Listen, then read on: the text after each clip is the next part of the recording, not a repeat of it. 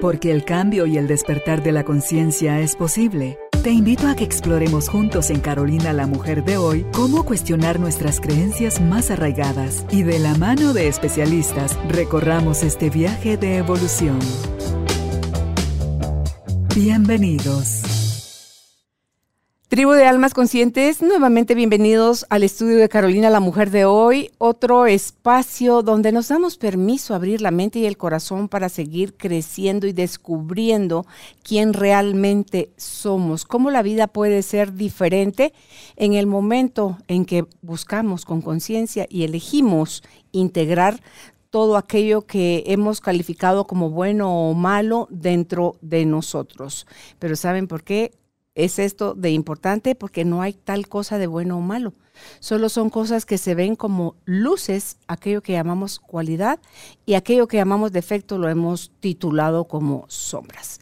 Es parte de ser humanos. Y hoy vamos a conversar con nuestra invitada, la life coach Gigi Toriello. María Gabriela Toriello, más conocida en el mundo de las terapias como Gigi Toriello, sobre el tema abrazar nuestras luces y sombras. Bienvenidos, bienvenidas, empezamos. Gigi, estoy de fiesta porque estás finalmente, después de dos años de no conversar contigo, eh, poderte tener ya aquí en el estudio para desarrollar este tema tan bonito. Ay, sí, yo también me estoy, pero emocionada, feliz, eh, sobre todo porque como te contaba, por un momento pensé no volver a estar en esta tierra. sí. Y nunca imaginé que volvería a estar a tu lado otra vez en este nuevo concepto que realmente me admira, te admiro y veo un cambio maravilloso, positivo y e inmenso en ti y en todo, ¿verdad? En, la vida, en todo lo que nos ha causado la pandemia también.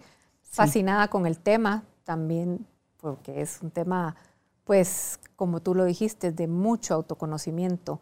Y creo que es muy profundo, quizá mucho más profundo de lo que nos podemos imaginar.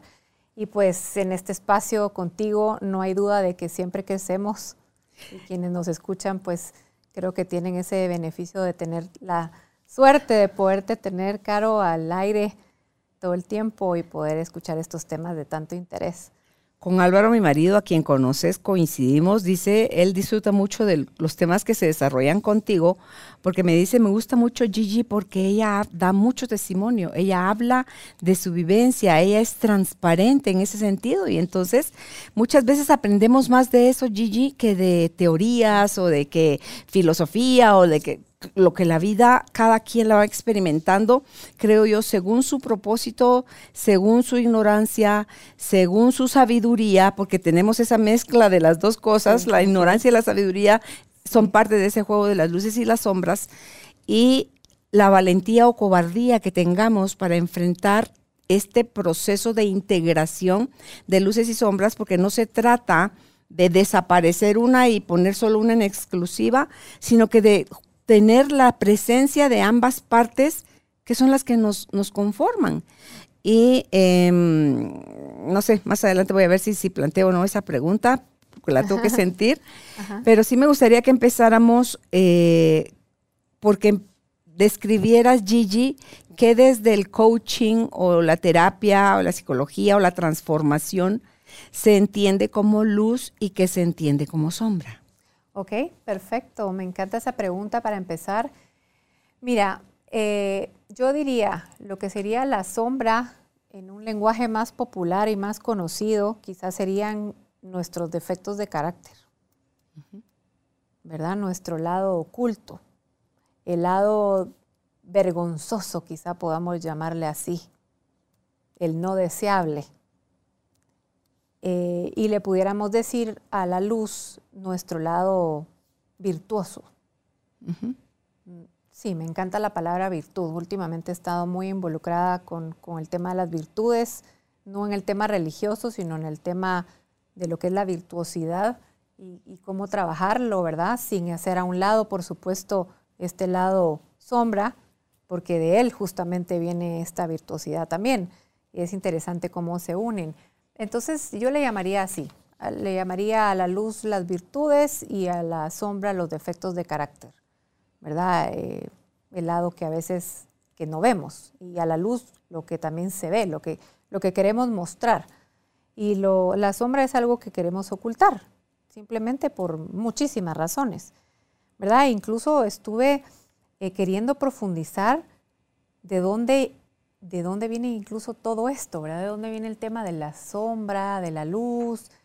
Y bueno, y fíjate, Caro, que llegué a la conclusión de que todo esto viene de, niños. Como todo, ¿verdad? Todo viene de nuestra niñez y, viene mucho de, de, traumas. Y ahí es donde empezamos ya a generar lo que nosotros ya empezamos a hacer nuestro lado sombra, ya es donde empezamos a ocultar ciertas cosas y ya es donde empezamos a sacar otras, pero desde niños, con todos nuestros miedos y los diferentes traumas que vivimos, veo cómo la luz y la sombra está muy relacionada con traumas que vivimos en la niñez, eh, que lo iremos platicando, ¿verdad?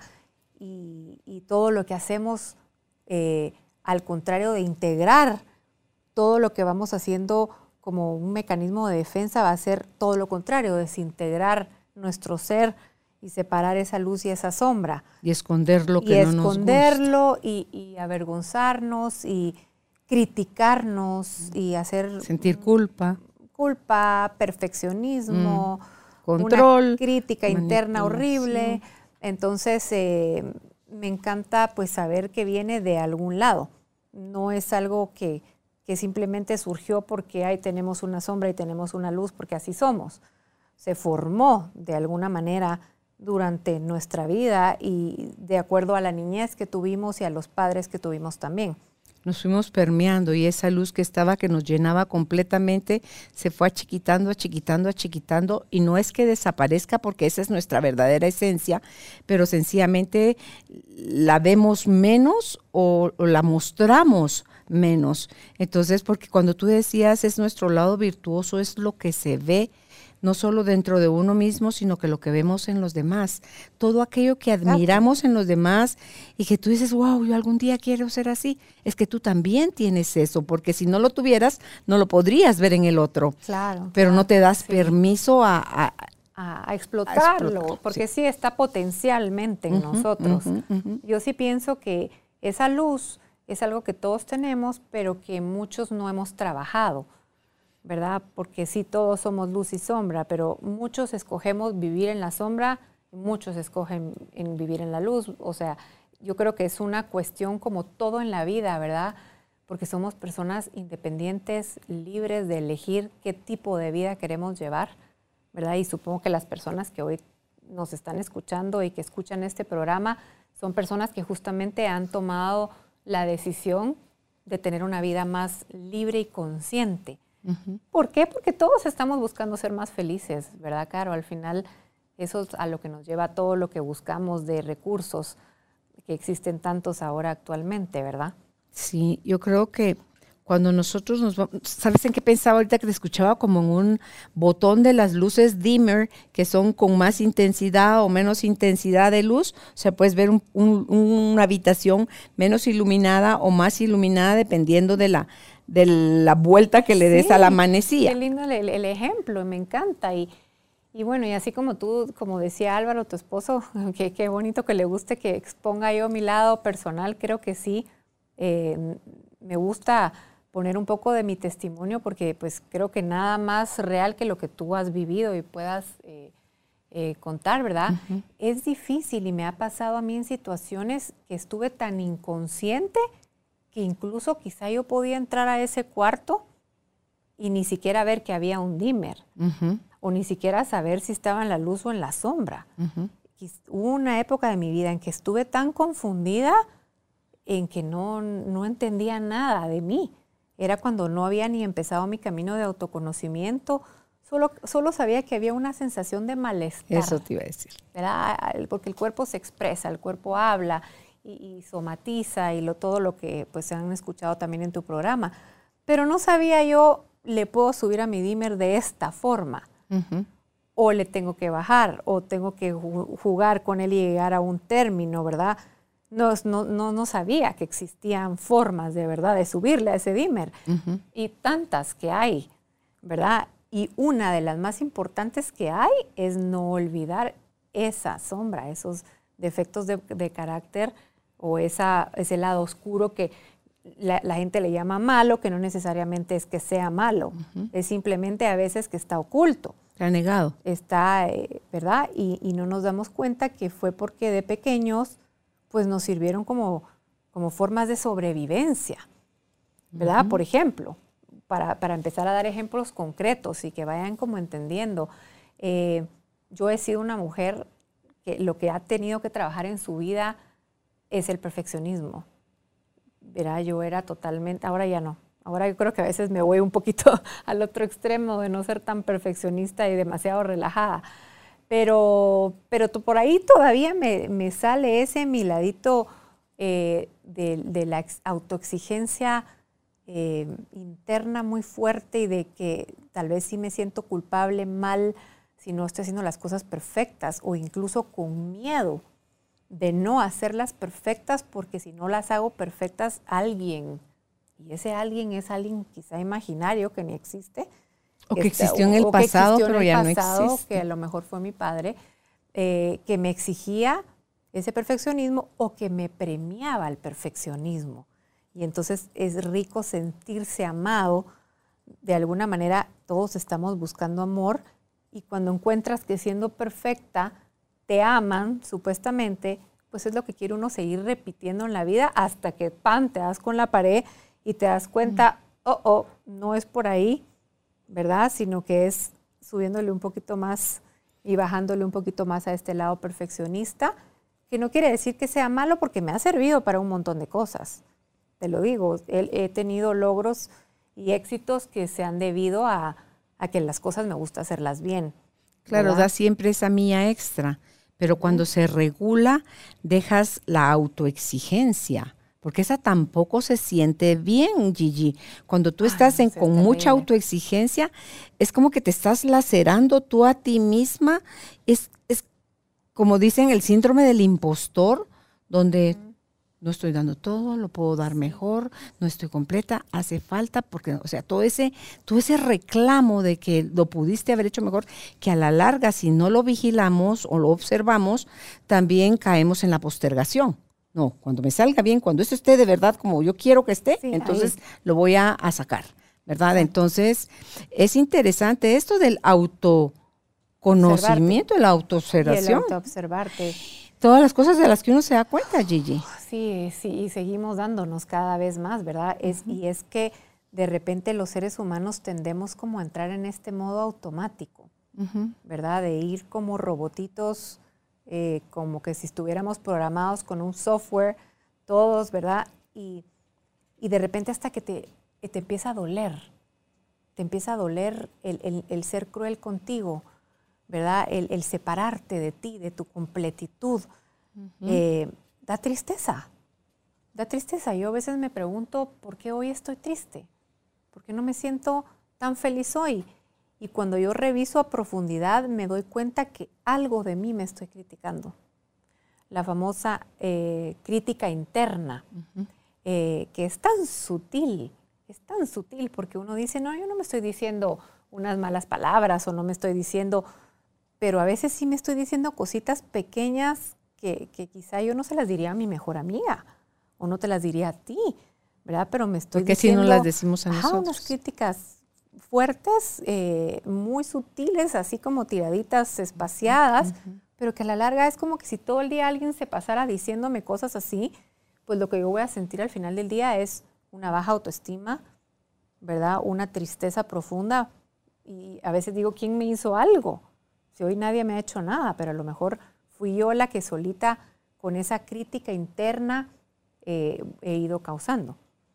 Y, te cuento que... Eh, ¿Y has, hecho alguna conexión como ese, ese, ese deseo loco con el que amanecí hoy y no me di cuenta? Viene de una parte de la sombra de uno. De Exacto. sí, ¿verdad? Y, viene, y viene de la sombra de la falta de amor que tuvimos a veces en la niñez porque eh, increíble cuando a veces hemos tenido padres muy duros, muy estrictos, muy autoritarios, o al contrario, muy, negligentes, que se olvidaron de ti. Esto, si tú, el niño se empieza a autocriticar muy fuertemente porque dice, si yo me autocritico, cuando mi padre y mi madre vengan y me critiquen, ya no voy a sentir, porque Mm, yo ya me critiqué tanto Tu propio anestésico. en que ya estoy como blindada. Pero eso se queda grabado dentro de nosotros. Entonces, esta autocrítica es, es- está como automatizada, ¿verdad? Entonces, sí hay que tener mucha conciencia, pero pues por lo menos el cuerpo avisa, ¿verdad? Eh, y hay dolor, hay tristeza, de alguna forma no estoy siendo cohe- coherente conmigo. De alguna forma me estoy dividiendo, de alguna forma estoy partiéndome.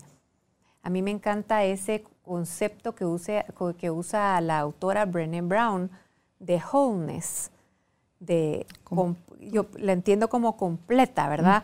Y es esa integración justamente de esta sombra que, que, ¿por qué nos vamos a llamar malas porque fuimos perfec- perfeccionistas o por qué nos vamos a decir malas porque, ¿verdad? Eh, cuando todo eso puede tornarse hacia nuestro bien si usamos la inteligencia a nuestro favor, ¿verdad? Porque todos esos que aparentemente son defectos se pueden convertir en virtudes, Por supuesto. ¿verdad? Si eso es lo que dicen, un- los hábitos, los hábitos, vamos a calificarlos ahorita así, de buenos son los que se convierten en virtud y los malos hábitos a la repetición se En convierten vicio. en defecto. Entonces, ¿de qué es lo que repetimos con más frecuencia en nuestra vida? Exacto. ¿Cuál es el resultado de esa repetición? Entonces, cuando empezamos a entender eso y no, no, pues sí, si gratis no me vino, pues o sea, yo soy la hechora de esto, o sea, yo estoy Sí. participando en esto. Y como dijo Marianne Williamson también, que resulta que como humanos le tenemos más miedo a nuestra luz que a nuestra sombra. Tal vez porque nos movemos como con más comodidad o estamos más habituados a vivir en la sombra, Gigi, Claro. que a vivir en la luz. Porque vivir en la luz implica ser consciente, implica ser responsable, Sí. implica salir de la queja, implica de la zona asumir. de confort, ¿verdad? sí, Porque de alguna forma sí estamos acostumbrados a vivir miserablemente cómodos.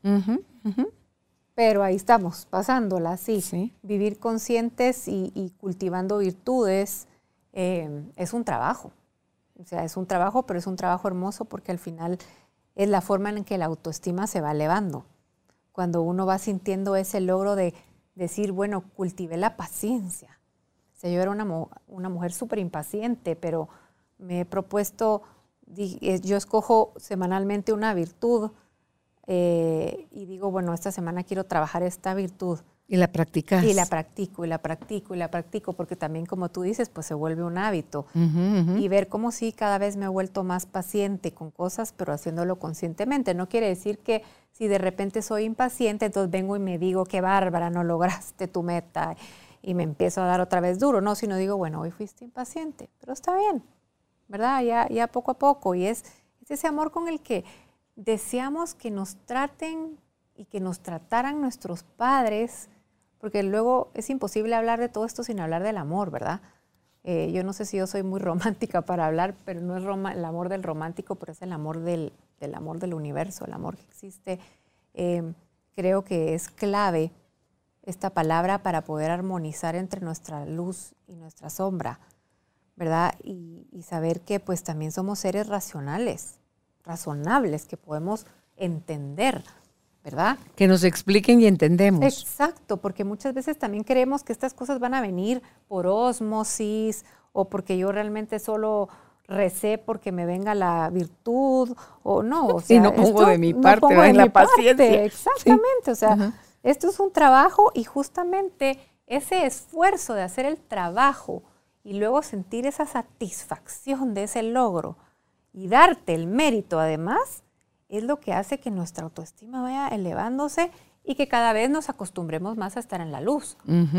Porque no sé si te has dado cuenta, claro, pero bueno, a mí todavía a veces me pasa que como que no me la creo, que estoy como también, o sea, como que digo, qué raro, estoy, como tú dices, estamos tan habituados a estar como en la sombra que cuando estás mucho tiempo en la luz... ¿A qué hora como- viene el cuentazo Sí, o lo raro ¿verdad? o lo- Sí. el problema? Y a veces ese cuentazo es un autosabotaje.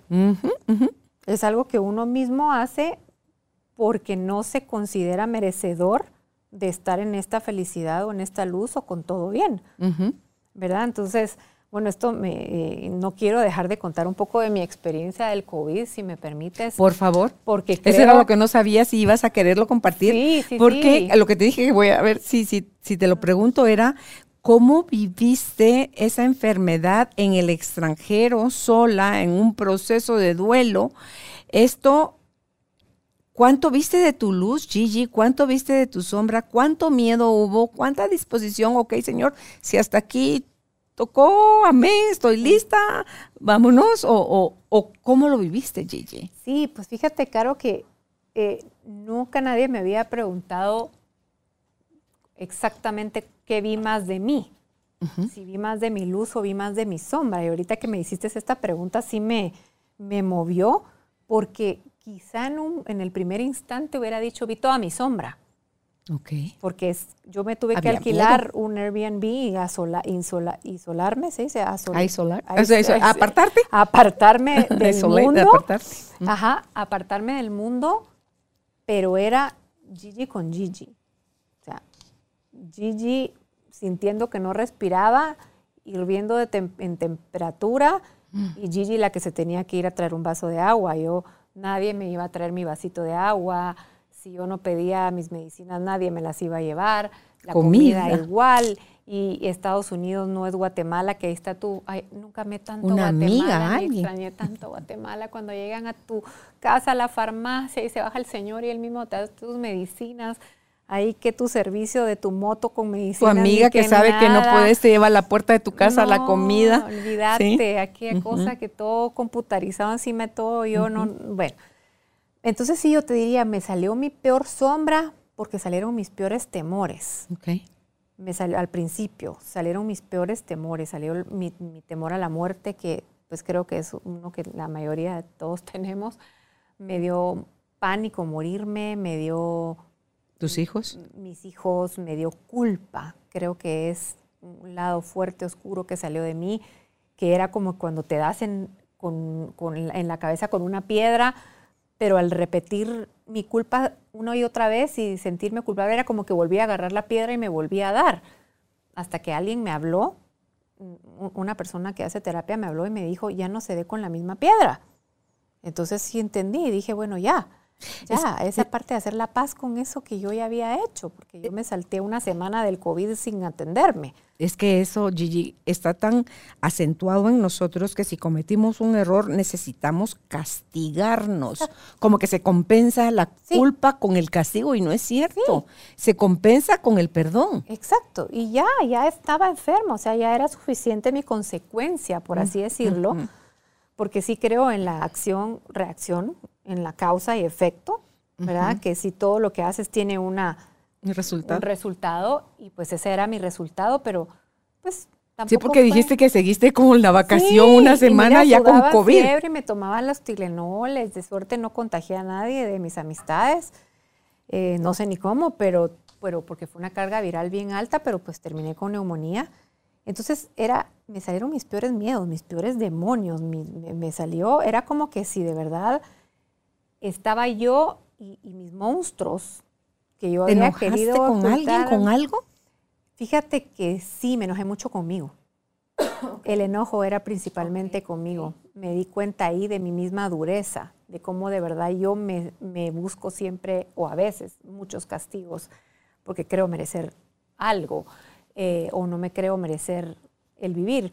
Pero, pero ahora viéndolo, y me encanta reflexionarlo, por supuesto que estuvo a mi lado luz.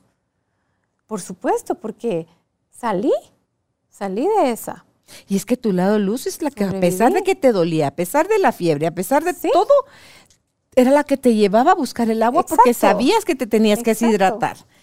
Porque te tenías que tomar ese medicamento. Porque, esa es la parte de luz y amor dentro de uno que lo lleva uno hacia la vida. Lo hacía, o sea, yo mojaba las sábanas en la noche de, sudor, de, la fiebre que sudas, y me, las empapaba y no había un repuesto en el, Airbnb.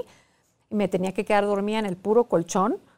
Y entonces en la mañana siguiente no había una lavadora y secadora en ese Airbnb, entonces tenía que oh. lavarlas en la bañera, casi sin aire. Pero al final fue impresionante cómo sí me cuidé. ¿Y cómo pude quitar esa creencia de yo soy tan cruel conmigo, yo no me amo, no amo la vida, no quiero vivir? No, no, no era cierto. Como tú dices, me levanté por mi vaso de agua. Me trataba de meter la comida como pudiera, no podía, pero trataba. Y, y en un momento a alguien se lo comenté y le dije, es que fue mi instinto de sobrevivencia. Y me dijo, no, no, nosotros no, somos como los animales, nosotros tenemos esta decisión, nosotros sí podemos decidir. Te pudiste haber dejado morir ahí, Me pude haber dejado morir, muerta de depresión y de angustia. Muerta de sed, muerta de, hambre, muerta de y decir no, medicamento. Ajá, no ir al doctor, no agarrar un Uber de esos especiales porque habían que preguntarles cuáles sí se animaban a llevarte con COVID. Cuáles no marcarle al 911. Ajá, y no llamar a la ambulancia cuando tenía la oxigenación. O sea, no, sí salió en mí este, esta fortaleza, te diría yo, ese amor por mi familia, ese, tengo que graduar a mi hijo todavía y, le llamo, sí, y ese lado luz fue esa fuerza al final que sí le ganó a la, a la debilidad, no a la debilidad, le diría a los miedos. Tuviste un periodo de miedo de morir, pero me imagino que luego entró la confianza en la vida y el saber o sentir, porque no son cosas que se saben con la pata racional, sino que se saben como con el alma, que vas a vivir. Sí, no, hubo una parte donde te debe decir que fue lo que me liberó. Fue como el aceptar que lo que pasara iba a ser lo que tenía que pasar, que yo iba a tener que dejar de controlar, porque he de confesarles a todos que un defecto mío muy grande ha sido ser controladora, el querer tener todo bajo mi control y todo como yo quiero y todo como yo digo. Es algo que he trabajado bastante. Es parte del perfeccionismo. ajá, y del miedo, porque el control al final es miedo, eh, porque controlar te hace sentir segura y esto me quitó completamente mi control porque fue algo que yo ya no pude controlar. Totalmente indefensa. No, indefensa. E, era vulnerable a morir y hasta que no dije y me derroto, pero no me derroto a no hacer lo que tengo que hacer. Me derroto a querer que sea mi voluntad. Ay, qué hermoso. Me derroto, es que ahí está la clave. Sí, o sea, me derroto a que, ¿por qué? Un momento me pregunté, ¿quién soy yo para no morir? si todos vamos a morir? ¿Quién soy yo? O sea, ¿dónde tengo la coronita puesta de Gigi no va a morir? Entonces, y tengo primos que murieron de, yo en ese entonces tenía 45 años y tengo dos primos que murieron de cáncer de 45 años y decía, bueno, si ellos se murieron de 45 años, ¿por qué yo estoy luchando tanto contra la muerte si al final puedo morir igual que ellos? Soy tan humana como son todos los que han muerto también de COVID y la enfermedad es fuerte para mí como ha sido para otros, quizá no para todos. Y cuando yo realmente llegué a esa aceptación, fue cuando me empecé a sentir realmente en paz.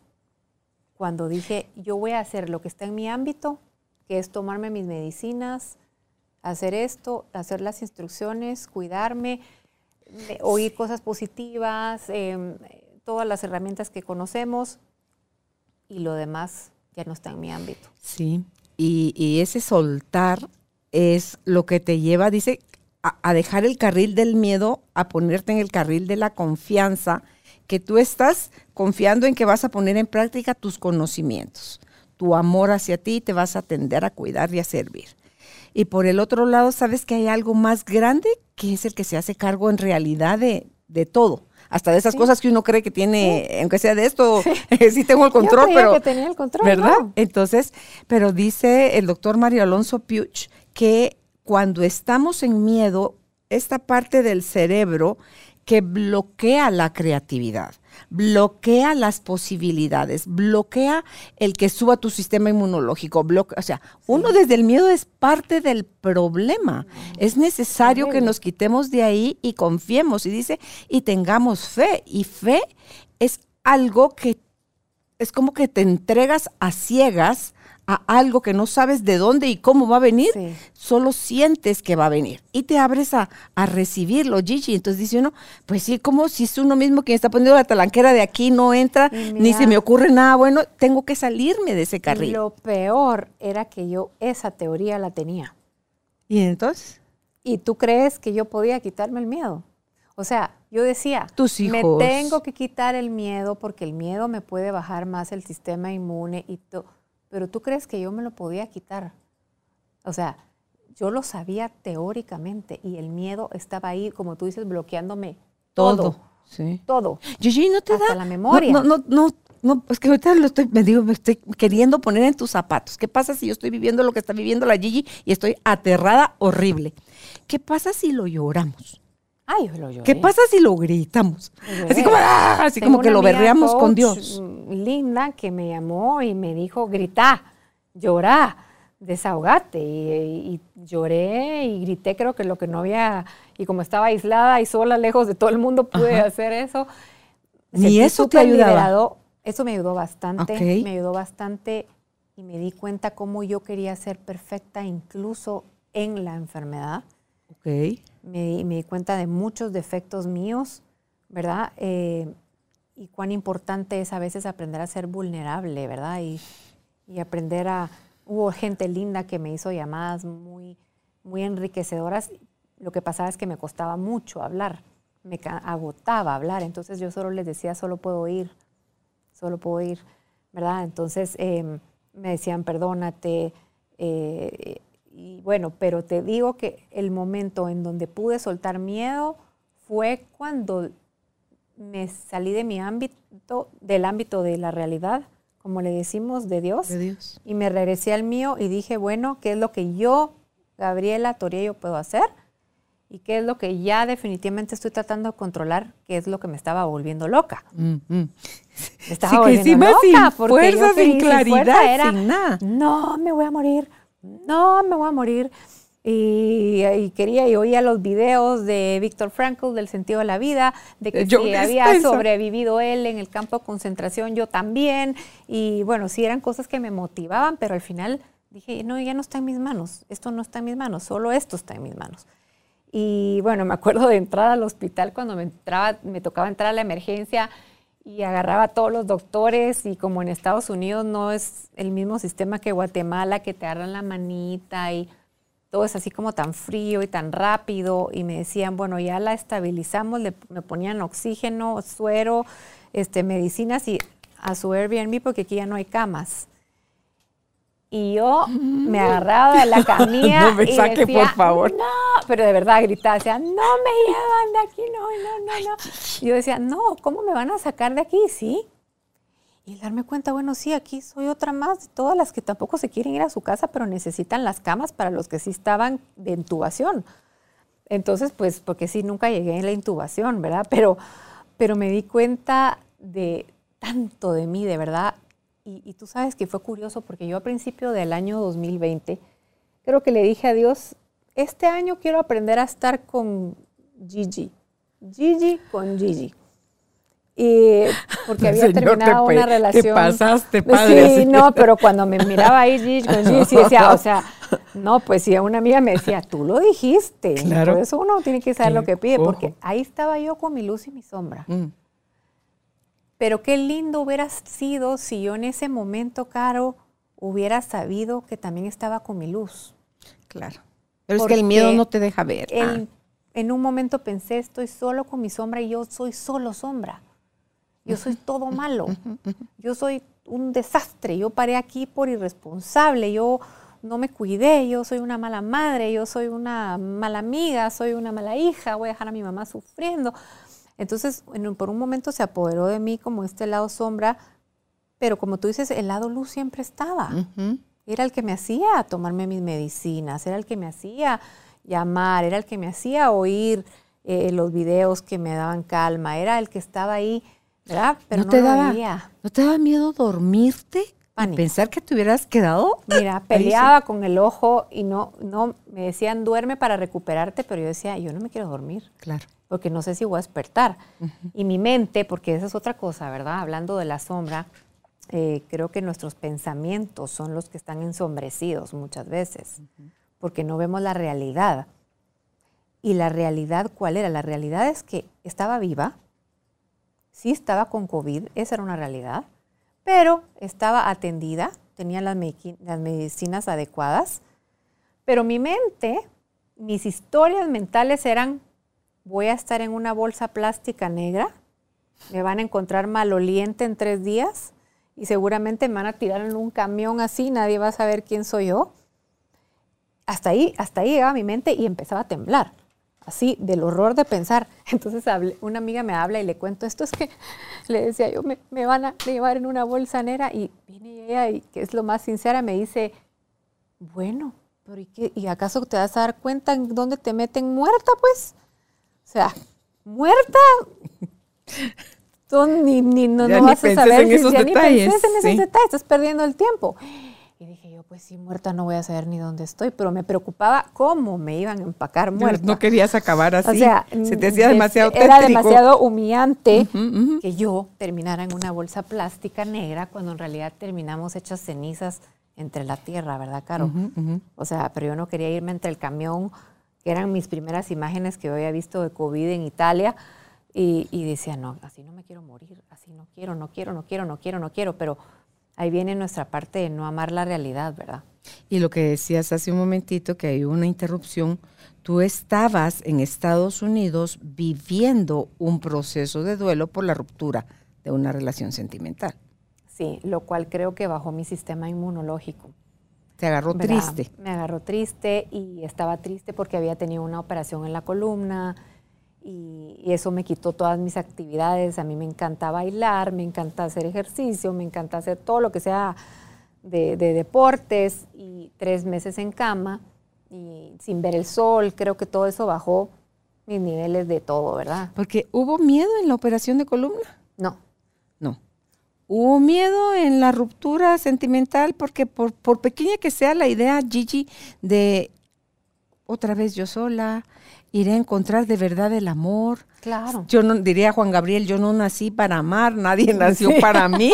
Entonces, o sea, porque si tú ves esas pequeñas cosas que nos van dando miedo o donde sentimos culpa o lo que sea que de, las energías más bajas, van a el estrés va a minar nuestro sistema inmunológico. Y además, y, lo repito así, ahí sí viéndolos a todos a los ojos, lo que hablaba de la crítica interna, ¿verdad? Había un diálogo en mí que decía, no pudiste tener otra relación, no lo hiciste bien, no pudiste mantener. Qué barbaridad, o sea, no fuiste suficiente para poder, no, aplicaste tus conocimientos para mantener una relación no hiciste esto cuando a lo mejor era todo lo contrario. Estaba utilizando todas mis herramientas y mi valentía para, tomar, una decisión, que, pues en teoría, las decisiones que tomamos son para mejorar nuestra claro, vida. Que esa decisión de ruptura iba a provocar dolor, pero también antes de tomarla había dolor. Por supuesto. Por Entonces, ¿cuál de los dos dolores duele menos? Claro. Hacia ese dirígete. pero de que va a doler, es que tienes que pasar por esa zona de turbulencia, ¿verdad? Después de tomar una decisión que te va a llevar a, un bienestar. Eh, claro, como tú decías, es, mejor estar en nuestra zonita conocida, cómoda, donde estás de alguna forma contenida, pero donde pues no te estás desarrollando lo suficiente y, y, eres tú. O sea, no es nadie más. Yo no estoy echándole aquí a nadie la culpa. Creo que quien lleva la batuta de la vida de uno es uno. ¿verdad? Y, uno se hace responsable de eso. Por eso es que también yo me hago responsable de mi sombra, yo me hago responsable de mi luz, yo me hago responsable de, mis virtudes, yo me hago responsable y, de aceptar este lado sombra sin criticarlo, pero viéndolo. Porque eso es algo que tenemos que aclarar muy bien, ¿verdad, Caro? Que, que también se ha malinterpretado mucho esta parte de es tu lado sombra, no lo critiques, no lo juzgues, ámalo, sí. O elimínalo. o elimínalo. Que tampoco. Es no, es sí. Yo te veo, tú estás ahí, no te voy a juzgar porque entiendo que vienes de un proceso de mi niñez, donde yo aprendí ciertas cosas que no fueron precisamente una correcta filosofía de vida o crecí sin amor. Pero yo no me voy a dejar regir por algo que a mí me va a hacer daño y eso es una elección. ¿verdad? No porque es mi sombra, eh, sí, la voy a abrazar, porque ese era el tema, la abrazo y es como abrazar a un niño golpeado, me imagino. Eh, me imagino esas, esa sombra es como ver a un, niño lleno de carbón negro, así, golpeado, pues sí, no lo vas a patear otra vez. O sea, Yo me creo que- imagino abrazándolo, pero tampoco me imagino siguiendo caminando sucia y, y- Sí, y- sí. y maloliente, ¿verdad? Me imagino bañándolo, limpiándolo, acogiéndolo y convirtiéndolo en luz. Mm. Yo creo que lo que nuestra sombra, si fuese ser humano y anhelara algo, nada más lo que quiere es que digamos, te veo. Así es. Porque Te veo y cuando, no te la, juzgo. sí, cuando la ves, ya se siente reconocida. Sabe que también pertenece. Sabe que no está excluida, Gigi. Sí. Y entonces, porque de ahí también viene fuerza. Pero ojo entre que la fuerza y el poder, porque muchas veces vamos por la vida también sostenidos en la fuerza, Sí. pero la fuerza que viene del dolor, del miedo y de todas estas cosas, que no es lo mismo que tener el poder de la maestría del ser, que ya te conecta con, con el amor incondicional y con esa parte dentro de ti que sabe que eres capaz Sí. de muchas cosas. Exacto. Entonces ahí es donde creo yo, Gigi, que, que puedes ver como con más misericordia, Sí. compasión, esa parte tuya y, y sostenerla en brazos como un niño chiquito que seguía en reclamo. Y fíjate que vuelvo atrás a este momento del COVID, yo encerrada en este cuarto, y ahorita que mencionamos esto del niño y de abrazarlo, qué distinto hubiera sido si en lugar de haberme juzgado tan duro, en lugar de haber, hubiera podido cargar a, ese, a esa niña lastimada y decirle, yo adulta, te voy a dar tus medicinas. ¿verdad? Yo adulta no te voy a juzgar más. Yo adulta te perdono. Yo adulta, aquí estoy. Tenemos una buena mente, ¿verdad?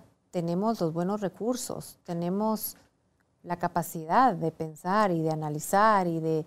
Tenemos tantos, porque si yo veía la realidad y realmente abría mis ojos, lo que pasa es que estamos a veces como ciegos a la realidad, ¿verdad? La realidad era que yo no estaba metida en un hoyo, secuestrada. La verdad es que sí podía comprar la comida. La verdad es que, pues sí, me tenía dolor y todo, pero hubo un momento donde hasta empecé a, aceptar el dolor, aceptar, aceptar el no respirar, ¿verdad? A aceptar, pero eso me, me- me llevó un mes, entender que es- estaba, eh, está- estaba bien no poder respirar porque me cuestionaba, ¿quién dice que siempre tienes que respirar bien? Según ¿Quién quién, sí. dice? ¿Según quién? ¿Quién dice que toda la vida estás sano? Incluso una pregunta que había oído de Byron Katie decía, ¿quién dice que venimos a este mundo a no sufrir? Pues, ¿cuál es la realidad? La realidad es que sufrimos. La realidad es que nos enfermamos. Por no aceptación caemos en resistencia y la resistencia es la que más nos y es lleva lo que a entonces me pasaba eso que tú decías, yo entré en la fuerza, yo estaba tratando con fuerza forzando. de, de- de sobrevivir y cuando realmente me rendí y me entregué, fue como, entonces ya entré a un poder, ya entró el poder, Gigi, un poder distinto. aquí es válido, no sé si pasó por tu mente, es a alguien de aquí de Guatemala pedir ayuda y decir, "Ne- te necesito, vení, ayúdame. O iba, suena como a que egoísta porque pongo en riesgo a alguien más que se ponga, porque tú me decís, tú atendiste a quien trabaja contigo en tu casa, tú atendiste a Juanco, tú atendiste a otros y no te contagiaste nuevamente. Entonces, Fíjate que era una época muy distinta, había muy poco conocimiento todavía del COVID, la gente le tenía como que era Uf. lepra, ¿verdad? Eh, y de hecho sí, mi hijo se fue los últimos siete días porque mi hermano me oyó tan mal que sí creyó que en un momento me podía morir y lo mandó. Entonces él ya por lo menos llegaba a la, a la reja y me dejaba la comida ahí porque si yo seguía testeando positiva. Al mes seguía testeando positiva, pero luego me dijeron que los cadáveres del virus seguían marcando el positivo del PCR. Eso no se sabía tampoco en ese entonces. Yo hubiera podido ya estar con mi hijo y ya no lo hubiera contagiado, pero yo decía, te voy a contagiar. Ahí sentí ya un alivio. Pero sabes, Eh, hay, hay un momento en la vida don- donde uno siente la muerte tan cerca que uno se da cuenta que nada humano lo puede ayudar. O sea, que quizá un doctor pudiera, pero que es algo más grande que te tiene que ayudar. Más una cosa entre tú y Dios, digámoslo así. Y entre tú y tu mente también en, controlar tu miedo, en, en soltarlo. En soltar. Sí, yo tuve muchas amigas muy lindas que me consolaron, me ayudaron y todo, pero al final ahí había una sensación de, tú no me puedes rescatar, no me puedes rescatar. Me digan lo que me digan, nadie me puede rescatar de esto. ¿Verdad? El doctor, yo llegaba y le decía, doctor, pero voy a vivir. Y él me decía, no sé, no lo sé, esta enfermedad no sabemos mucho. Hay gente que sí, hay gente que no. Yo le diría que sí porque está joven y ha sido una mujer que ha hecho ejercicio, pero realmente no le puedo decir sí. Yo, dígame que sí. es que se ha muerto gente con esas condiciones y ha vivido gente con extra sobrepeso, diabético, hipertenso y han, y han vivido. Entonces, sí, no se sabe. Hasta que un enfermero que me hizo una tomografía me dijo, usted lo que tiene que hacer es confiar. Pero tú crees que yo podía confiar. Definitivamente me gana, el, miedo me, el miedo es todo, el miedo es lo, más paralizante que hay. Justamente leía que parte del perfeccionismo, parte de la crítica interna, parte de este rechazo de la sombra, parte de todo esto viene del miedo que tenemos de niños y de, los, las cuatro formas de, del miedo de presentarse, que ya la sabemos, atacar, huir, paralizarte o complacer, ¿verdad? Y, por estos miedos nuestra, nuestra sombra se hace más grande. Y por eso es tan importante reconocer cuando tenemos miedo y decir, tengo miedo, estoy paralizada porque tengo miedo. Y no es que sea mi sombra y, que esté paralizada porque soy mala, porque soy inútil, porque no porque no me considero capaz. No, estoy, estoy así porque estoy paralizada. Y sí puedo. Si yo me salgo del trauma y entiendo que yo ya no soy esa niña abandonada de dos años y utilizo mi mente para pensar, no, yo ya soy una adulta, veamos la realidad, yo ya estudié, yo tuve hijos, los he sacado adelante, eh, soy una mujer madura. Entonces, ¿por qué, ¿por qué tengo que tener ese mismo miedo que tenía cuando tengo dos años? Pero eso es lo que se llama el estrés postraumático, ¿verdad? Y yo creo que a mí lo que me pasó en esos momentos es que yo sí regresé a un estrés postraumático. Me regresé como el soldado que regresa a la guerra y, y volví a... Incluso te digo que en noviembre fui a Estados Unidos y entré a una CVS, a una de las farmacias de allá, y es increíble cómo se me revivió, se me revolvió el estómago del miedo. Del miedo de cuando me acordé, es que la mente recuerda y eso es, por eso es importante reconocer que es memoria y que es realidad, ¿verdad? Recordé exactamente cuando yo entré y ya estaba toda la musiquita de Navidad y yo iba a comprar mis medicinas casi sin aliento y yo decía, qué tristeza, ya no voy a llegar a mi casa a ver la Navidad, ya no voy a llegar a ver a mi casa a darles a mis hijos su, su abrazo de Navidad y, me revivió todo tal cual, tal cual hubiera sido ese noviembre, hasta que tuve que decir, alto, esto es un flashback. Mm. No está pasando, es un recuerdo de mi memoria.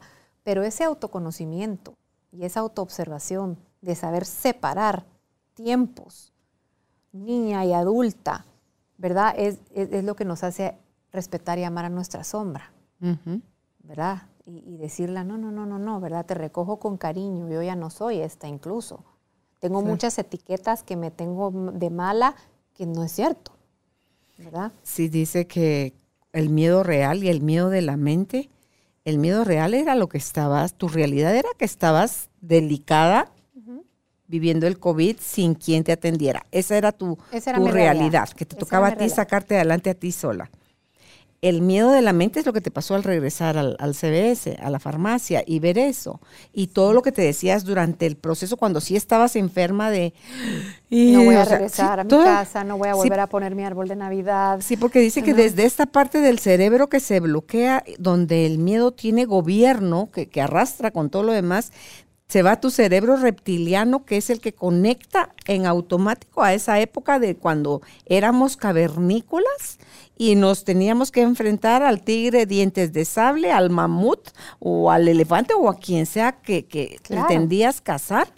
Entonces, ese es el miedo de la mente y dice que ese es incluso peor que el miedo real. O sea, tú está temblando, está temblando, está temblando, ¿para dónde? ¿Qué haces? Como que fuera de verdad. O, sea, es o viene el león, te vas a, vas a esconderte, vas a buscarte parte de un árbol, vas a irte contra él, le vas a disparar, ¿qué vas a hacer? Pero el peor es todo lo que te estás diciendo de, ay, viene león y no puedo y no voy a saber y me va a comer. Y... O sea, eso que tú hiciste de llevarte hasta la bolsa negra, aventar un camión yendo así a tirar, tirar a, algún lugar, ¿verdad? Entonces, dice no, no, no, así no quiero. Ese es el peor. Y dice que el que el 90% de las cosas que pensamos desde el miedo de la mente no suceden. Sí, no, aquí estoy, ¿verdad? No sé qué va a pasar. Incluso el COVID sigue y, uno nunca canta victoria, pero, pero lo que me quiero explicar es que en ese momento mis historias de la mente realmente fueron para mí como reales. Fue impresionante lo que yo llegué a sufrir por las historias reales. Entonces, eh, hubo como varias personas profesionales me ayudaron, porque tengo muchas amigas coaches y, yo recurría a todas las que podía. Alguien me dijo, es que mm, yo es que yo no voy a poder, no puedo esto. Y me decía, si puedes, pero no quieres estar en esta situación. Entonces yo dije, Pequeño detalle. es cierto. Porque ¿qué te demuestran los hechos de la realidad? Que has podido ya por 20 días, yo llevaba 20 días. O sea, sí puedes, pero no te encanta estar ahí. Y es que además vemos el tiempo como que eso se va a volver para, siempre, Para siempre. No Entonces yo decía, sí es cierto, ¿Sí? es cierto, sí he podido. No es verdad que no puedo, pero no me gusta esta situación. No quisiera estar aquí, pero la tengo que amar y la tengo que abrazar y la tengo que ¿verdad? Y, incluso hubo una amiga, tuve unos ángeles preciosos que una amiga me decía, mira, eh, anda y compra una vela y, y volvé a poner lindo tu, tu cuarto del Airbnb, porque me tenían que ir moviendo de cuartos porque se vencía el contrato de siete días, de siete días, de siete días, y el último fue espantoso, ese sí ya era el peor porque ya, ya venía una época de, pues ya de fiestas donde mucha gente ocupaba los cuartos y un cuarto patético. Y, me acuerdo que sí fui a comprar una vela de lavanda y, entonces olía rico. Y entonces después hasta como que me empecé a encariñar con el cuartito, ¿verdad? Tanto que mi hijo me dijo de último, porque hoy había pagado una semana extra más, porque yo ya estaba como que con la idea de que ahí me iba a quedar y me, fue a sacar y me dijo, mañana nos vamos. Le dije, pero si mi PCR todavía está positivo y yo sí no tenía el corazón para ir a contaminar a otras personas en el avión. Porque yo pienso que yo me contaminé en el avión y dije, yo no quiero que otra gente sufra lo que yo he sufrido, porque yo irresponsablemente me subí al avión con COVID. Entonces, pero mi hijo me dijo, ahorita nos vamos a hacer una prueba de PCR y te va a salir negativa y mañana agarramos el avión. Yo, pero ya pagué, no me importa, nos vamos. Y efectivamente salió ya negativa y al día siguiente tomamos el avión y vine a Guatemala. Ahora, el estrés postraumático me lo traje conmigo.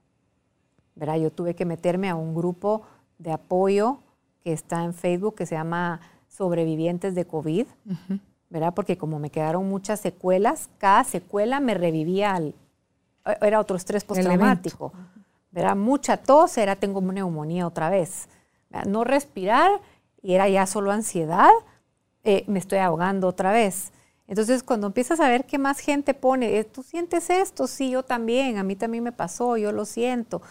Y ese consuelo, decir, ah, bueno, mucha gente no estoy loca, ¿verdad? Es, es el estrés postraumático, va a ir pasando con el tiempo, ¿verdad? Pero, ¿No te afectó tu concentración o tu caída de pelo o esas cosas? Fíjate que perdí eh, como el 50% de la vista, ya la recuperé, pero no miraba bien, como por tres meses miraba así súper borroso no me podía concentrar, repetía las cosas muchas veces. Eh, y el, pelo no, pero sí esto. perdí el olfato y el gusto por varios meses también, porque es que fue la primera variante. Ok. Ajá, entonces, eh, y sí, mis bronquios, ¿verdad? Que me dolía muchísimo. Y era un agotamiento, dar tres pasos, sentía como que había corrido una maratón y ir recuperando poco a poco, pero, pero lo interesante ha sido que es, irme dando cuenta incluso ahorita contigo cómo uno va siguiendo teniendo despertares, ¿verdad? Y decir, ¿quién dice que solo estuve con mi sombra? No es verdad. ¿No es verdad? Sin tu luz no hubieras No, sobrevivido. exactamente. Y no lo había visto así. Yo pensé siempre, ala, me encerraron con mi sombra un mes. ¿Qué le vas a decir a Dios? Gracias, Señor. Y Ya conozco a la. Gigi. Y quizá ese mismo pensamiento de estoy encerrada con mi sombra me hacía tener más miedo. Claro. Quizás claro. si yo hubiera examinado la realidad y hubiera dicho, yo también tengo una luz que está aquí conmigo, que está en mí también, Ujú, quizás no hubiera tenido tanto miedo, Claro. pero yo creía que solo estaba con mi sombra y mis peores demonios y mis peores temores, ¿verdad? Pero, pero qué bueno que lo platiquemos porque esto a mí me hace sanar un montón, incluso aquí. Y no solo el COVID que te pone el peligro, eh, ante el peligro de la muerte, un accidente, una quiebra económica, la muerte de un ser querido, o sea, todo lo que llevado a un extremo nos lanza como proyectil Gigi a caer en esa zona terrorífica, que es la que acaba más rápido con todo que con lo mismo que estamos viviendo, es menos dañino que lo que la mente nos está disparando de que, o sea, con lo que te decía, el miedo de la mente. Entonces, ojo con el miedo de la mente porque eso es tierra grande de la sombra. Sí, es tierra La sombra tiene la mucho sombra. poder, pero nosotros se la hemos dado porque olvidamos que en esencia somos luz. Así es, así es. Y yo, lo verdad, no lo había visto. Sí, dije, bueno, sí, salí, pero yo, yo, yo le echaba, o sea, yo decía, bueno, Dios me salvó. Que claro, Dios te salvó. sí, pero, Tú hiciste pero lo yo tuyo. también hice lo mío. ¿verdad? Mi parte luz. Sin ti él no te saca adelante. Ajá, Necesitaba que tú pusieras tu parte. hizo que yo me levantara y de alguna forma tuviera la fuerza para ser- ir a traer los medicamentos cuando no se podía, eh, ¿verdad? Gigi, ahí qué pena, porque estabas contagiada y tenías que salir. Allá no dan servicio de medicina No, a domicilio. No, Tienes que, ir literal a la con farmacia. una- dos mascarillas y una careta y ir a la farmacia a traer mi medicina. Pero no te dan la medicina si no vas antes a un médico a que te dé la receta médica. Claro. Entonces, hubo un momento donde, eh, qué pena, ¿verdad? Que todo lo que cuento aquí, pero pues No, sí- pero sí es que- sirve para lo que sirve. Claro. Hubo un momento donde por tanto cortisona eh, me salió un- unas llagas blancas en la boca y se me empezaban como a caer los pellejos de la boca que yo me los recogía así, pedazos blancos, ¿verdad? Ok. Y, y entonces yo me tomé una foto y se la mandé a un doctor de Guatemala y me dijo, eso se quita con una crema que se llama un- una micostatin. Ok, ok. Ah, era un hongo. Micostatin, era El hongo. es para Hongo. monilia. Ajá, Sí, por los cortisoides. Y entonces, se dio monilia. vaya y compre. No me lo vendían. Necesitabas las recetas médicas. Entonces ahí Pero mira, si tú estuviste en la. Cleveland Clinic, ahí no te podían haber dado de una vez. Esta señora, Ana María Gabriela Toriello, tiene COVID. Favor, darle No, tales y cuales eso me- medicamentos. Me, fue saliendo con el tiempo. O sea, cada cosa iba como complicando una y otra y otra y otra. Y, y esto fue ya de último. Entonces yo ya incluso me había bajado de la parte donde estaba el Cleveland a, a- a una parte más al sur, ¿verdad? Donde estaban más baratos los hoteles porque al norte estaban carísimos y yo ya me había gastado un dineral. Y entonces, este, pero ahí tuve que buscar una cliniquita de esas de Ah, emergencia. no estabas en la X. Flori- en Florida, en Ah, la no, Cleveland sí, Clinic de Florida. Arriba, cuando estuve los primeros días mal. Después, Ok, cuando mejoré, me bajé a. ¿A qué ciudad? Lafayette. No, mentira, no se llama. A Fort Lauderdale. Ah, ok. A Fort Lauderdale. Que no está tan lejos que de no Cleveland. está, está a Ujú. 45 minutos. Yo dije, bueno, me lleva la ambulancia igual. Pero sí, y según yo me iba a caer súper bien estar al lado del mar y verlo y entonces respirar oxígeno y todo. Que olvídate, que mar ni que tu mar. Un día fui al mar a caminar y me caí casi desmayada. Me tuvieron que entrar cargada a un Starbucks. Eh, no. Pero, pero bueno, me di cuenta que realmente, pues esta vida es tan incierta. Y al final todas las bendiciones que tenemos aquí en Guatemala, si lo ves así. No, yo regresé, mira, cuando el avión tocó tierra en Guatemala, yo se me salían las lágrimas de amor por mi país y dije nunca más que quiero regresar a Miami. Y por supuesto que después regresé, pero a afrontar, porque sí es bueno afrontar de los traumas el temor, ¿verdad? Pero, pero hablando de abrazar esa sombra, creo que hoy, hoy hago una paz, hoy es un día muy importante para mí, no solo por verte, Caro, y por estar compartiendo con ustedes mi testimonio, sino porque me doy cuenta de que yo te- tenía más luz de la que creía, y que a lo mejor muchos de nosotros tenemos más luz eh, y estamos muy concentrados en nuestro lado negativo, ¿verdad? Y, que si nos enfocáramos quizás más en esas virtudes y las hiciéramos crecer, eh, primero nos querríamos más, nos admiráramos más, atraeríamos más, nos cuidaríamos más, lograríamos pues, ser más felices, porque creo que esa tristeza y esa infelicidad viene de, de esa justa separación, de esa división, de ese juicio de yo soy mala, no sirvo, eh, ¿verdad? Tengo todos estos defectos que, que, no sirven, o sea, y pues sí, a veces no nos sirven. No estoy diciendo al abrazar los que nos sirvan, pero se pueden transformar. Digamos, como yo te decía, el, el, ser controladora, pues tal vez si estás controlando tus seres amados no sirve, pero ese lado, control, si lo aplicas a ser una buenísima gerente en la que tiene ojo para lograr ver cualquier error que pueda estar funcionando mal en una empresa, pues es, una, es un don. Sería la luz del control. Exactamente. O todo tiene luz y todo tiene sombra, ¿verdad? Exactamente, ¿verdad? Pero lo vemos como, no, me lo quiero quitar y lo voy a eliminar, ¿verdad? Sí, lo eh, vemos como enemiga a la sombra. Y no, es solo aquello que inconscientemente mandamos ahí o los adultos cuando éramos niños nos, apoyaron para llevarlo ahí o por lo que interpretamos que muchas cosas incluso, Gigi, no sucedieron como nosotros las narramos. Nosotros, nuestra narrativa de la niñez es como nosotros lo interpretamos. O sea, ¿verdad? ¿Cómo, percibimos ese evento?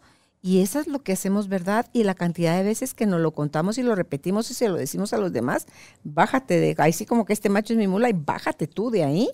Requiere de conciencia y decir, ok, me ha servido de verdad, además de para victimizarme esta historia que me he contado.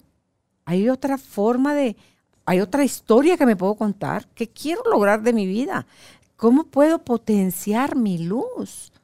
¿Cómo puedo ver con respeto mi sombra? ¿Cómo la puedo ir? Porque si estamos en esta habitación con un fosforito que encendamos, ya vamos a tener la capacidad de no tropezarnos con los trípodes, con la mesa, con los bancos, con las paredes estas. Con un poquitito de luz en nuestra vida, somos capaces de evitar más dolor, Gigi. ¿Qué tal con más luz? Pero creo yo, ojo también con eso, porque la luz debe ser interna. La luz de fuera, a mí me gusta esa analogía de los carros. Cuando vas manejando de noche, cuando alguien trae, que no es cortés al manejar, y trae las luces altas, te encandila y puedes en un momentito hasta timonear. Entonces, ojo con la luz. ¿Es tu luz? Si es tu luz, tú la controlas desde adentro en el carro. Luz alta, luz baja y, y apunta hacia la dirección que tú vas. Sí, me encanta esa analogía. Mi luz puede servirte a ti nada más en un momentito donde, bueno, pila Gigi porque vamos a pam pam las luces. Y tú vas a ver que aquí atrás de mí están los interruptores. Se vuelve a poner oscuro.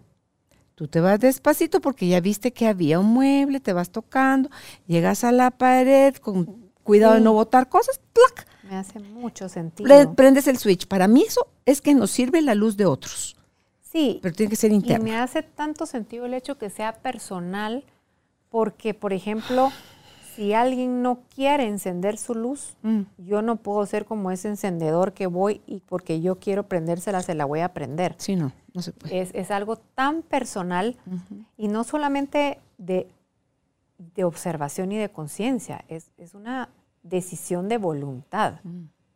De yo decido hoy prender mi luz pero primero decido saber y hacerme consciente que tengo luz. Y luego decido prenderla y utilizarla.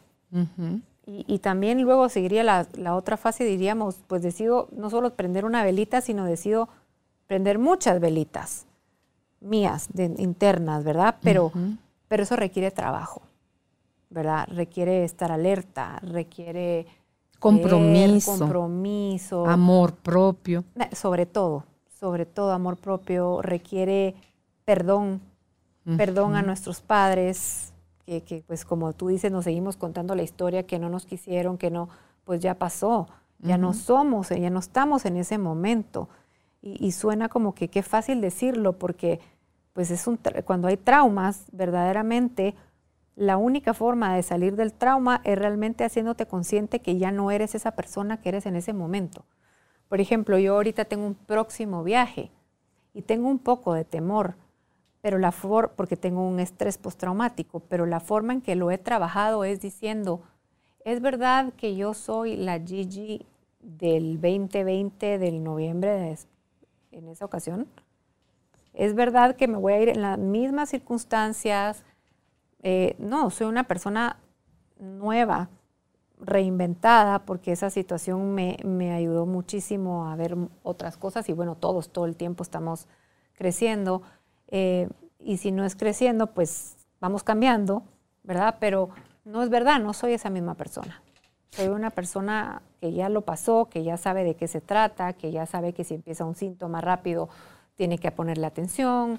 Esta vez voy acompañada. Este, entonces trato como de ver todos los hechos que me muestra mi realidad, metafísicos, y digo, no, o sea, mira mi cuerpo, o sea, no, no soy la misma. ¿verdad? Tengo más canas que en el 2020. O sea, no soy la misma ni en mi mente, ni en mi cuerpo, ni, ni en la situación en la que estoy, ¿verdad? Y eso me ayuda a calmar. Ya tienes tus tres vacunas. Tengo mis tres vacunas, exactamente. Estás felizmente enamorada. Mis defensas probablemente están más altas. este, pues la medicina ya sabe muy bien cómo cuáles se dan exactamente. En ese entonces estaban todavía entre que si daban esto, que si no daban lo otro. Los gringos me decían que el el tal no, que los guatemaltecos que el tal sí, y bueno, era una confusión total. Ya no estamos ahí. Sí, claro, el COVID es una realidad y, que sí genera temor también es una realidad. Eh, ¿Por qué? Porque todavía no está todo el conocimiento, ¿verdad?, sobre la enfermedad, que, otra variante, que no otra variante, que qué, ¿verdad? Eh, eso nos hace entrar en nuestra sombra y nos hace recordar momentos que quizá no queremos recordar. ¿verdad? Y creo que entrar en ese miedo nos apaga la luz. Y cuando te caches ahí como humana que eres, es cuando estás en miedo es porque estás diciendo, y peor si me vuelve a dar. ¿Y qué tal si sustituyo en ese momento el pensamiento por, ¿y qué tal si voy y vengo en total salud?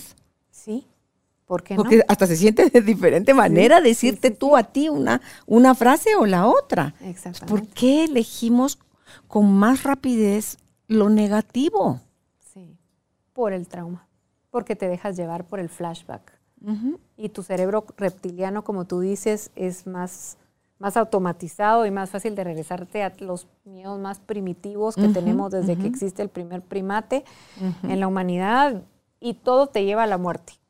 ¿Verdad? Digamos, por ejemplo, yo trabajaba hace unos días con una, con una coachí sobre la escasez económica. Ella tiene mucho miedo a la escasez económica y no es que no tenga dinero. O sea, este, no es su realidad actual. No es su realidad. Solo tiene miedo a. Solo tiene miedo a que le falte.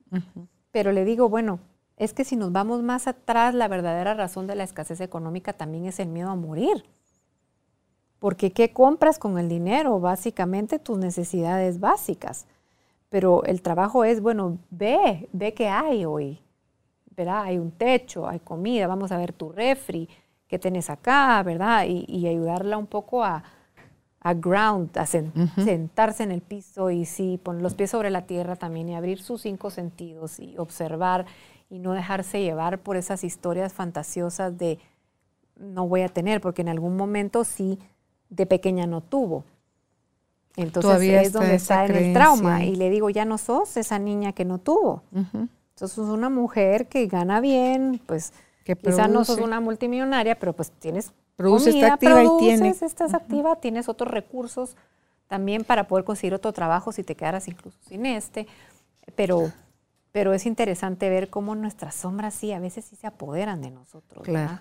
Es que creemos que tener esa preocupación latente va a impedir que eso suceda cuando es al contrario. Tener esa preocupación latente desde tu inconsciente te estás saboteando y te estás llevando a que eso suceda para verificar que tú tenías razón. Exactamente. Y es que tener la preocupación es como que creemos que una forma de salvación. Si me preocupo de anticipado no va a pasar. Los buenos son preocupados. Los, relajados son locos. No, no, no, no, no. Sí, no. en ese momento que, que fue el COVID que me dio, me acuerdo de haber dicho, pinche virus, esa fue la palabra, a mí no me va a hacer nada. Ok. O sea, y lo digo de verdad con toda la honestidad ante todos ustedes, fue como una frase muy soberbia y muy ignorante también, porque como habían ciertas teorías de esto lo inventaron, lo hicieron, es para controlar y bla, bla, bla, como haya sido, es una enfermedad real que existe y que sí, tal vez el hambre también mata mucho más gente, el cáncer también, eso es un, hecho también. La influenza, que todos los años mata cualquier cantidad de gente. Exacto, la atención está más puesta, pero tampoco quiere decir que no exista. Existe y yo lo reté y, me dio mi lección. Yo me sentí como cuando uno reta al mar, ¿verdad? y ah, uno dice, bueno, el mar mm. le tienes respeto, te metes a la orilla, mm. tienes cuidado porque sabes que en cualquier momento te da un revolcón o te lleva. Mm. Algo así me sentí la naturaleza ni la te pongas, porque pues, tiene más fuerza que, todo. Ese orgullo mío, quizá fue un lado de mi sombra, de decir...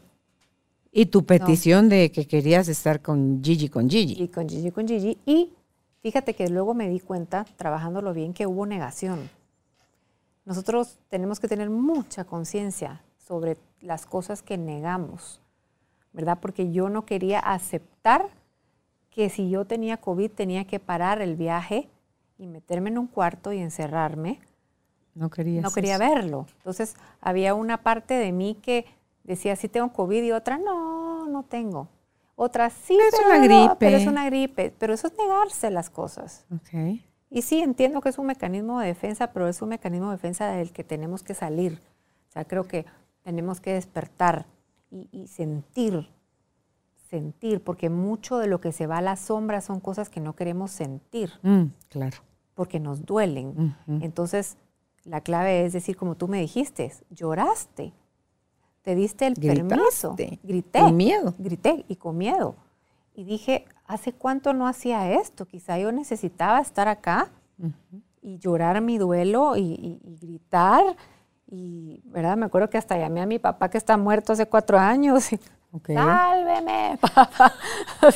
O sea, hice un montón de cosas que creo que no, había, no me imaginé poder haber hecho dentro de un cuarto para, para sentir que vivía, pero fue hacer la paz con eso. Accesaste a todas las herramientas, a todo lo que tu interno te llamaba, no te ibas a quedar por, no ibas a morir por falta de pedir ayuda. No, por eso sí. O por falta de dejar de hacer cosas para sostenerte tú en la vida. No, no, lo que yo creía que me iba a matar era el miedo. Sí, y ojo que se mata. Y yo dije, me va a matar el miedo, pero lo peor es que entre más lo pensaba, más miedo me da. sí, sí. Tú decías hace un rato que todo el tiempo estamos creciendo, Gigi pero también podemos estar, cuando no elegimos el crecer, elegimos el sufrir. Y tampoco sufrir es malo, porque ¿quién no le dice a uno que es a través de ese sufrimiento profundo que la persona está experimentando lo que le va a llevar a topar fondo? Y ahí va a venir el quiebre, el, despertar y el elegir cosas diferentes. Entonces, cuando dejamos de calificar o de etiquetar las cosas como buenas o malas, aprovechamos cualquier circunstancia, Gigi, para despertar, para crecer. Yo, yo creo, hablando de ese tema, pienso, eh, me gusta mucho decir, y eso lo oí, no es que yo lo diga de mi propia, a alguien se lo oí, que el dolor es parte de la vida y el sufrimiento es optativo. ¿Verdad? Porque es imposible que no te duela que muera alguien que tú quieras, pero el sufrir viene de, la de negar la realidad. De resistirte a aceptarlo, de resistirte a, Convertirse el dolor en sufrimiento. eso pasó? ¿Por qué eso pasó? Yo debía haber hecho esto, yo debía haber hecho lo otro, lo debía haber salvado, lo debía haber... igual, Gigi, ¿quién nos dice a nosotros? De eso aprendes. Claro que no, esa, lo que usted no está viendo, hay tan testarudo, hay tan tonto, hay tan, lo que sea. ¿Quién no te dice a ti? Es como que alguien cometió un delito, fue a parar a la cárcel pero fue en ese estado, en ese lugar donde tuvo el quiebre. Ahí fue su despertar. Un diagnóstico, un cáncer, una enfermedad terminal. Gente que se salva, gente que se muere. Y incluso los que se mueren pueden aprovechar eso, hacer un buen cierre con la vida, Gigi. y esa es la decisión de no sufrir. Esa es la decisión de vivir tu dolor. Pero cuando tú eliges hacer ese buen cierre, estás eligiendo no sufrir estás eligiendo... El amor, convertir el, dolor en amor. Exactamente. Entonces, eh, yo sí veo que es una diferencia y que sí depende de nosotros y que, como tú dices, se vale. Claro. Y en buen chapín sufrimos porque queremos. Y en sufrir. Y, y quien dice, como decía la Byron Katie, que, que, no venimos a sufrir, si la realidad es que todo el mundo sufre. Es una de las grandes cuatro verdades de Buda. Sufrimos. Todo el mundo sufre. Todo el mundo sufre. O sea, es optativo, pero al final optamos por sufrir porque ahí está nuestra costumbre de hacerlo, nuestros hábitos, eh, nuestra forma de que esa es la que, la, que de la que aprendemos, porque también se puede aprender del conocimiento. Y eso es aprender desde el amor. Exacto, pero elegimos a veces aprender desde el sufrimiento. Pero está bien, o sea, como tú dices, es perfecto lo que va a pasar porque eso es lo que va a pasar y no lo podemos cambiar, pero hoy por hoy, si te ponen a elegir entre de dónde quieres aprender, si desde el conocimiento o desde el sufrimiento, y puedes elegir, pues ahí escojamos el conocimiento. Claro, pero el conocimiento, claro, y el conocimiento no es nada más llenarte de información. El conocimiento es la información que obtuviste, practicala, experimentala para que puedas ver entonces la transformación, esa mutación. Yo te digo, el día, en los días que yo estuve metida en ese cuarto, yo lo hablo como que si hubiera estado en, la Segunda Guerra Mundial, ¿verdad? en ese cuarto de, los judíos, mi celda. Mi celda, sí, era una celda para mí, era una cosa espantosa, pero ya después ya la vi bonita. Este, que te digo que hasta me paré encariñando con mi celda, que no me quería ir, porque ya me daba miedo salir. Este, fue interesante notarme y ver cómo realmente tengo tantas herramientas y no las podía poner en práctica. ¿Cómo se bloquea el conocimiento ante el miedo? Mira, yo no es por ser presumida y no me voy a llevar de sabia, no, pero sí soy una fascinada de la lectura. Y me he leído desde hace unos 20 años un montón de libros y ahorita el siguiente es el de Carolina. Linda, gracias. El libro, que va a ser desde hoy lo empiezo. Y, he conocido técnicas y el oponopono y el no sé qué. Y en ese momento de terror no sabía por cuál de todas las que yo había conocido irme. No sabía, no sabía por dónde irme. Y te voy a decir, la que, la que realmente, a la que realmente me fui fue al Hoponopono. Ok. Porque era la más sencilla. Lo único que yo podía era decir las cuatro palabras. Lo siento, te perdono, te amo, gracias. O sea, era lo único que de mí brotaba y me, me escogía los videos de dormir sanando con Oponopono y me oía, me dormía oyéndolos, me relajaban, me dejaban entendimiento, pero luego me puse a pensar, bueno, y el libro tal, y bueno, y tal. De, repente se me ocurrió Víctor Frankl y el hombre en busca del sentido, y entonces lo, lo relacioné con la guerra, pero tenía, yo decía, ¿y qué pasó con todo, todo lo que he aprendido y con todo lo que he enseñado? Porque ayudo a otras personas, pero como tú dices, el miedo me invadió. Barre todo. Barrió todo y, y qué importante, no importa cuánto leas, lo importante es qué pones en vida. ¿Y sabes qué? en práctica. ¿Qué fue lo lindo, Gigi? Que estas amistades que te acompañaron te enfrentaban. No es que no puedas, es que no querés. O sea, o sea cuando te retan de esa manera, que sabe a sacudir diciendo, pues eso no es lo que yo quiero, ir a cuchuchame. No, es perdóname. A veces necesitamos la zarandeada o el enfrentamiento para salir. Porque a veces te vuelves, te pones en víctima también, ¿verdad? Hubo una que me dijo, porque yo es que me voy a morir. Bueno, ¿te querés morir? Entonces yo, no, es que no parece. Parece que sí te querés morir, ya, ya te estás dando por enterrada. Entonces, bueno, si te querés morir, decilo, pero entonces ya morirte, pues ya, pero hacerlo bien. Mm. Entonces yo no. Pero entonces al final ya me, dio tal como que dije, no. Pero esos son enfrentamientos. Un enfrentamiento. Entonces reacciona mm. y actúa y hace y vuelve y, mira cosas de risa y, ¿verdad? Y, entonces, pero fue increíble, sí, muchas muchas amigas me dieron de su luz ahí sí que de verdad yo podía tomar el poquito Esa era la lucecita, ese es el fosforito que se encendía para que tú te volvieras a conectar con la tuya. A través de volver, porque yo sí te puedo decir que hubo momentos donde se sentía que mi luz había sido de verdad apagada con esos, casi que un aguacalazo de agua entera y había salido hasta el humo. Pero, pero no, yo creo que la luz nunca se termina de apagar porque creo que si no, pues estaríamos muertos. ¿Verdad? Pero hubo personas muy importantes y siempre hay. bueno. y confiar en que y sí, y en, que, en permitirse ser ayudada, ¿verdad? Abrirte a, recibir. Porque a, veces somos solo para afuera, para afuera, para afuera, y a lo mejor situaciones como esas, cuando tenemos a alguien alrededor, es momento de abrir los brazos y recibir, dejarte querer.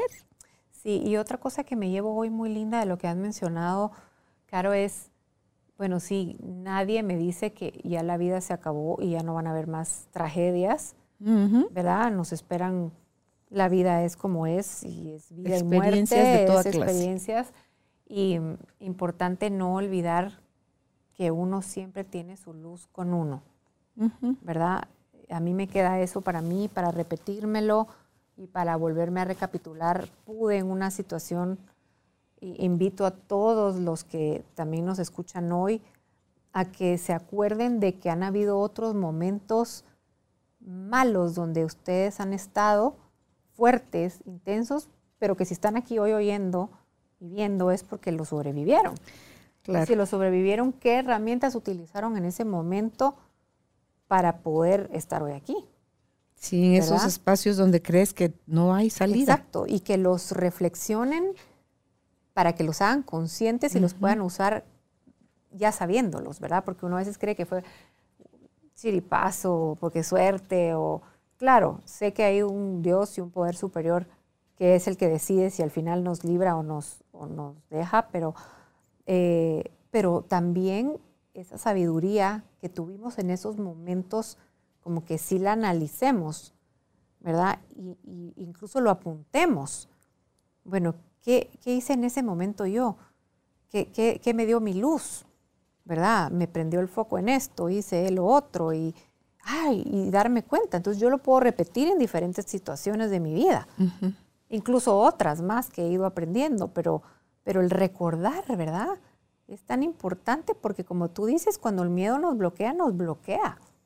Y tenerlo apuntado es un buen recurso para decir, pues no, aquí está, que cuando yo quebré en 1900 no sé qué, yo salí y logré esto y esto y esto y esto, ¿verdad? Y me recuperé.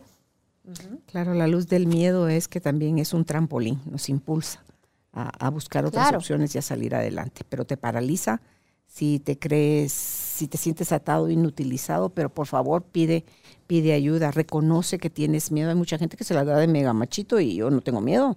No, si tengo miedo, tengo miedo. Y si no puedo solo, busco ayuda. Pero es todo lo que sí está en nuestras manos poder hacer.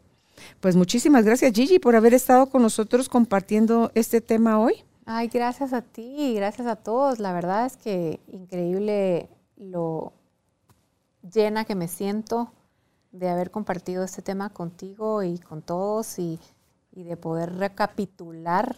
Yo creo que yo ya no había querido de hablar de ese tema porque había mareado a toda mi familia y a todos porque lo conté mil veces. que tenía varios meses de no platicarlo, pero creo que pues siempre una experiencia difícil donde, donde uno sale es interesante. Que puede ser la tabla de alguien más en un momento que esté pasando algo parecido, Gigi. Pues sí, pues sí, a mí me sirvió mucho oír de otras personas cómo salieron. Así que gracias, Caro, por este espacio y por seguir teniendo este maravilloso programa ahora en este nuevo formato. Y gracias a todo el equipo que sigue aquí haciendo que esto sea posible. Los felicito y estoy agradecidísima. Gracias, Gigi. Y feliz. Si usted está listo para hacer sus procesos y necesita un acompañamiento de coach, Gigi está en Facebook y ahí es donde la pueden escribir y contactar como Gigi Toriello eh, Life Coach, es como la encuentran en Facebook. Si no se ha suscrito a nuestra página, se la recuerdo, carolinalamujerdehoy.com.gt o cuando nos escuche en Spotify, en YouTube vea el video o en nuestra misma página o en cualquier plataforma donde usted elija seguirnos, recuerde darle clic a la campanita para que cuando suscribirse y clic a la campanita, podamos nosotros notificarle cuando tengamos un nuevo lanzamiento. Será hasta una próxima oportunidad. Que estén bien. Gracias por ser parte de esta tribu de almas conscientes. Recuerda visitar nuestra página web carolinalamujerdehoy.com.gt para más información de estos temas y de nuestros invitados. Tenemos más programas, blog, libros, talleres, tienda en línea y material exclusivo para quienes se suscriban. Encuéntranos en redes sociales como Carolina la Mujer de Hoy.